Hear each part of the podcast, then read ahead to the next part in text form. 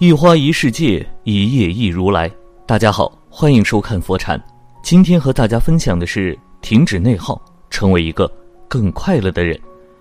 人生最自然、最健康的状态是：优秀的时候享受，糟糕的时候接受；有精力的时候努力，没精力的时候休息。曾经有一只小猴子，肚子被树枝划伤了，流了很多血。他每见到一个猴子朋友，就扒开伤口说。你看我的伤口好痛。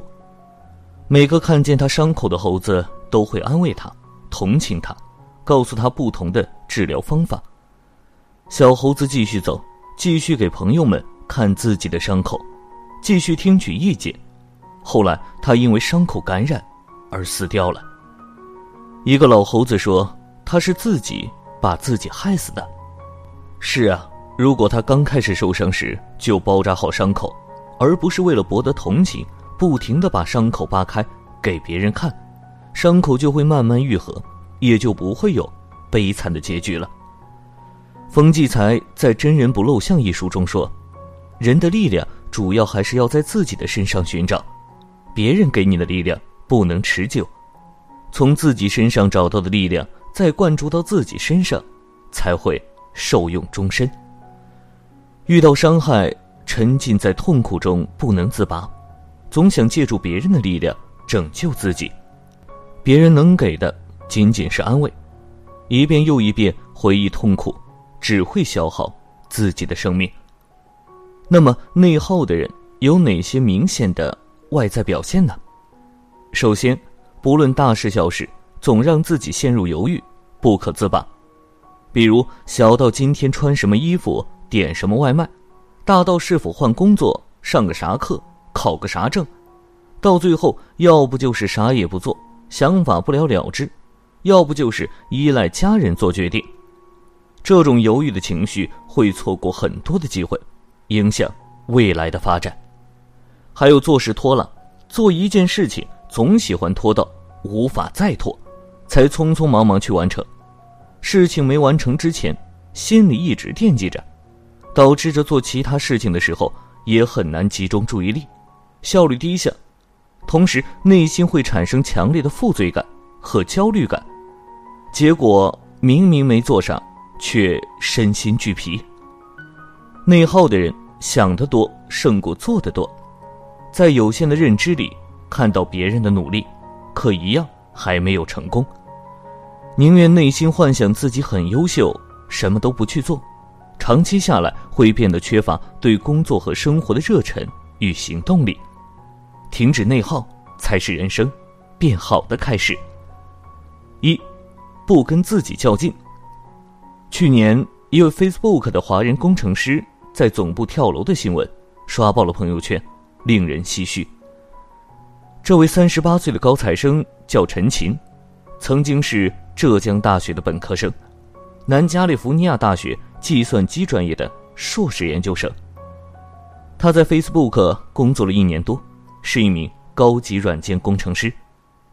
他的家人说，他最近半年工作非常辛苦，经常没日没夜的忙项目，加班到夜里一两点都是家常便饭。有时周末在家待了半天，就又要回去加班。如此呕心沥血的工作，却不曾想在部门会议中。他的上级以项目进展缓慢为由，公开批评了他。据传，他的工作评级一直不理想，如果一直这样，就会被放进 RIP 待努力组，下一步就是开除。第二天上午，陈琴到总监办公室据理力争，两人发生了激烈的争吵。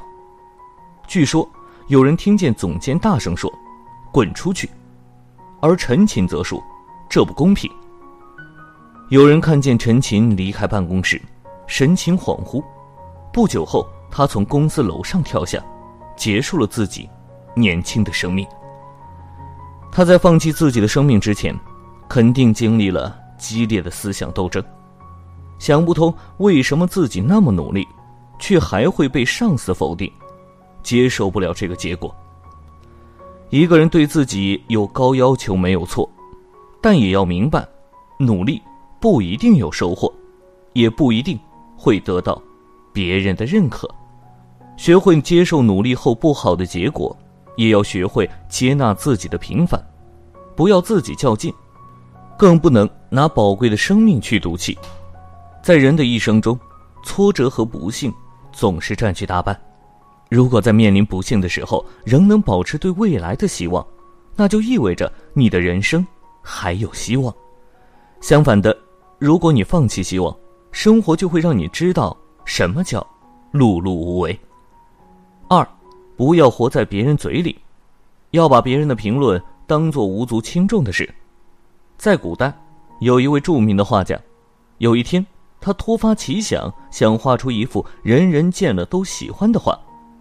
画完后，他拿到市场上去展出，效仿春秋时期吕不韦修撰的《吕氏春秋》时一字千金的做法。他在旁边放了一支笔，附上说明：每一位观赏者如果觉得此画还有需要修改的地方，就请在相应之处做上记号。结果令这位著名画家很惊讶，因为他发现整个画面竟然被涂满了记号。没有一笔一画不被指责，画家很不解，以自己的实力不至于受到这么多批评吧，因此开始怀疑自己的能力。在苦思冥想之后，画家决定换另一种方法尝试，于是他又画了一张同样的画，然后依旧拿着它到市场上展出。不同的是，这一次他要每位观赏者指出的，不再是画的欠佳或不妥之处。而是请每一位观赏者在自认为精彩的地方做上记号，结果令画家再一次感到震惊。他同样感到不解，原先所有被否定指责过的地方，现在也都被做上了标记。不过这次是赞美的记号。最后，画家感慨地说：“我如今终于明白了一个奥妙，那就是在任何时刻都要坚持自己。”不要太在意别人的看法，因为别人的看法永远是别人的。有赞美就会有批评，谁都无法让所有人都满意。重要的是有自己的主见。《反脆弱》一书中说：“永远不要相信任何人对我们的任何评价，因为你一旦相信，就会在不知不觉中跟魔鬼们签下限制自己的契约。不要太在意别人的评价。”别人的想法我们无法左右，我们也做不到让所有人都满意。被讨厌是一种人生常态，拥有被讨厌的勇气，坚持自己的内心。三，不要过分追求完美。茶之书中有一则有趣的故事：茶师千里修要儿子打扫庭院，儿子打扫完后，茶师却让他重新做一次。最后，儿子把石阶洗了三次，石灯笼也擦拭多遍，树木都浇过了水，地上没有一枝一叶，甚至连苔藓都闪耀着翠绿。可是茶师却依旧不满意，说这不是打扫，这是洁癖。他随即步入院中，用力摇一棵树，抖落一地金黄色的树叶，并且说：“打扫庭院不只是要求清洁。”也要求美和自然。千里修是在告诫儿子，做事苛求绝对完美的心态，这不仅违背自然规律，也往往使我们离完美更远。车尔尼雪夫斯基说过：“既然太阳上也有黑点，人世间的事情就更不可能没有缺陷。”现实生活中，很多人都要事事追求完美，工作要比别人好。房子要比别人家大，孩子要比别人家的优秀，总之事事都要比别人好。如果哪点不如别人，就心情郁闷，觉得自己过得不顺心。其实，世界上根本没有完美的存在。月亮圆了，就要变缺；花开，就会有花落。有时候残缺也是一种美。代表爱与美的女神维纳斯雕塑。尽管她双臂残缺，依然令人感觉到她的完美。追求完美没有错，但是过分追求完美，就是在难为自己，会使自己产生挫败感，没有自信。人生原本就是完美与缺憾并存，生活原本就是快乐与痛苦交织。不要时时苛求自己，不要跟别人盲目攀比，不要把目标定得太高。人生数十载，何必让自己活得那么累呢？适当的放过自己，不必事事追求完美，刚刚好才是最舒服的。一件事无法追求完美，唯有追求尽力而为，这样心无压力，出来的结果反而更好。